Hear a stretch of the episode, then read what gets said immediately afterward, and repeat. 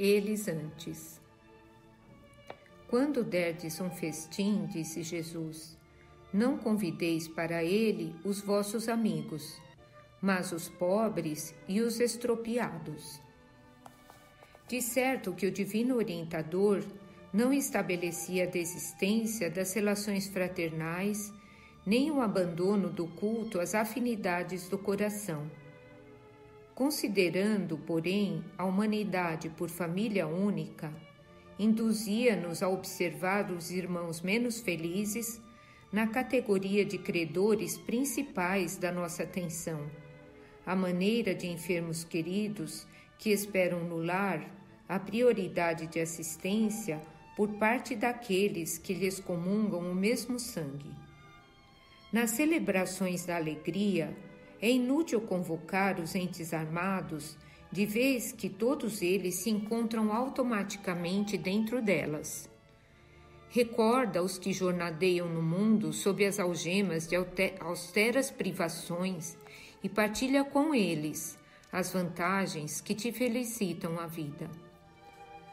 Se exercer autoridade, é natural que te disponhas à sustentação dos companheiros honestos que te apoiam à luta.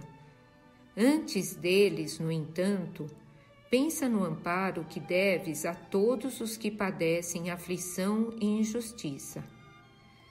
Se obtivestes merecimentos sociais elevados pelos títulos de competência que granjeaste a preço de trabalho e de estudo, e, com semelhantes valores, é razoável te empenhes no reconforto, a benefício dos que viajam no carro de tuas facilidades terrestres.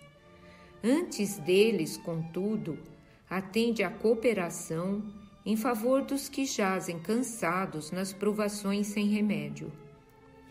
Se desfrutas extensa possibilidade econômica, na qual é compreensível que te devotes a obsequiar os amigos do teu nível doméstico.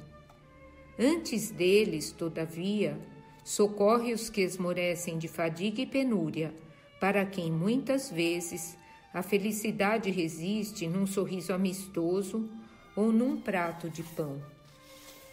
Se amealhaste conhecimento e nos tesouros culturais que adquiristes, é justo te aprazas nos torneios verbais de salão, enriquecendo o cérebro dos ouvintes que te respiram as normas superiores.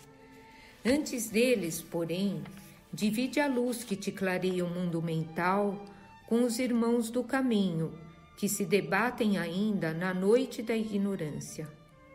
Jesus não te pede a deserção dos círculos afetivos. Ele próprio, certa feita, asseverou aos companheiros de apostolado: Já não vos chamo servos, porque o servo não sabe o que faz o meu senhor. Chamo-vos amigos, porque vos revelei tudo quanto ouvi de meu Pai. Com os amigos, entretanto, consagrou-se primeiramente a aliviar a carga de todos os sofredores, como a dizer-nos que todos podemos cultivar afeições preciosas que nos aleitem as, as energias, mas, à frente dos que choram, nos transes de dolorosas necessidades, é preciso adotar a legenda. Eles antes. Emmanuel, Livro da Esperança.